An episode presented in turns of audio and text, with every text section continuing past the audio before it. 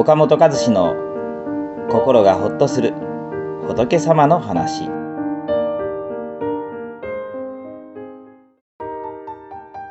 怒りのツボは人それぞれ。しばらく距離を置いてみることも大事。これまで腹が立ったり相手とぶつかったりした時にどのように自分や相手を見ていけばよいかということをお話ししてきましたけれどこうしてねすれば一発で解決できるという方法はありません。なぜなら私たちは煩悩の塊なのできっかけさえあればすぐに腹を立ててしまうからですどんなきっかけで腹を立てるかも一人一人違います約束の時間を破られるのはとても腹が立つという人もあれば多少待たされても平気だけれど上から目線で言われると冷静でいられなくなるという人もあるでしょう。レストランの料理が美味しくないと機嫌が悪くなる人もあれば、食事の味は気にしないけれども好きな野球のチームが負けると腹が立って仕方がないという人もあります。これぐらい平気だと思って言ったりやったりしたことが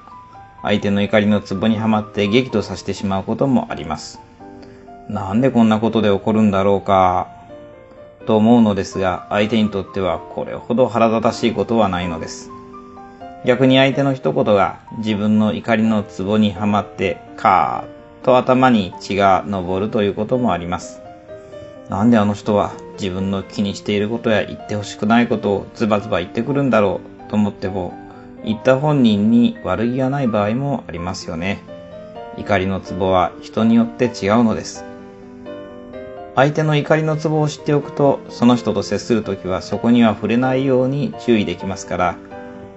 怒らせたり喧嘩になったりしなくて済みます。自分の怒りのツボを自覚しておくと、なるべくそのツボが押されないように縁、環境や状況を選んでいくようになります。そのツボを押してきそうな人が近くに来ると、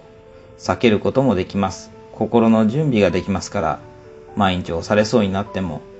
ここで自分はいつも腹を立てるんだと自覚していれば、心の準備ができて、ブレーキがかかります。怒ることが少ない人とは、自分の怒りのツボを心得ている人と言えるでしょう。ある有名な心理学者は、他人に対して苛立ちを感じた時は、自分について知るいい機会であると言いました。あの人が嫌い、あの人が苦手という嫌な感情を抱く原因は自分にある。相手はきっかけであって原因ではない。どうしてその人に嫌な感情を起こしたのかを見つめていくと、自分自身をさらに深く知ることができるということです。同じ人に対しても好き嫌いの評価が分かれることがありますよね。あの人は決断力があって頼もしいと好意的に評価をする人もいれば、あの人はワンマンで独断専行人の言うことを聞かない人だと悪く評価をする人もあります。同じ人物でも評価が変わってしまうのは、評価する人の心が違うからです。ですからこの人が苦手だなと思ったら、相手を嫌って遠ざけようとする前に、どうして苦手に思うのか、自分自身を見つめてみることも大事ですよね。ひょっとしたら自分に足りないものを相手が持っていて、自分の劣等感を意識するのが嫌だからことさらに相手を非難しているのかもしれません。その場合、相手の優れたところを羨ましがっている自分を認めることは勇気のいることですが、それがわかると相手への敵対心はスッと雪が溶けるように消えて受け入れることができるようになるんです。それはそのまま劣等意識に悩んでいる自分を受け入れることになります。自分を縛っていたものがすっとほどけて楽になれます。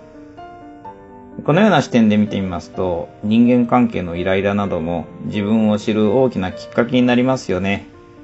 苦手な相手はあなた自身の見たくない部分を映している鏡なのかもしれません。弱い自分、嫌な自分を受け入れる大きな一歩にしていくことができるのです。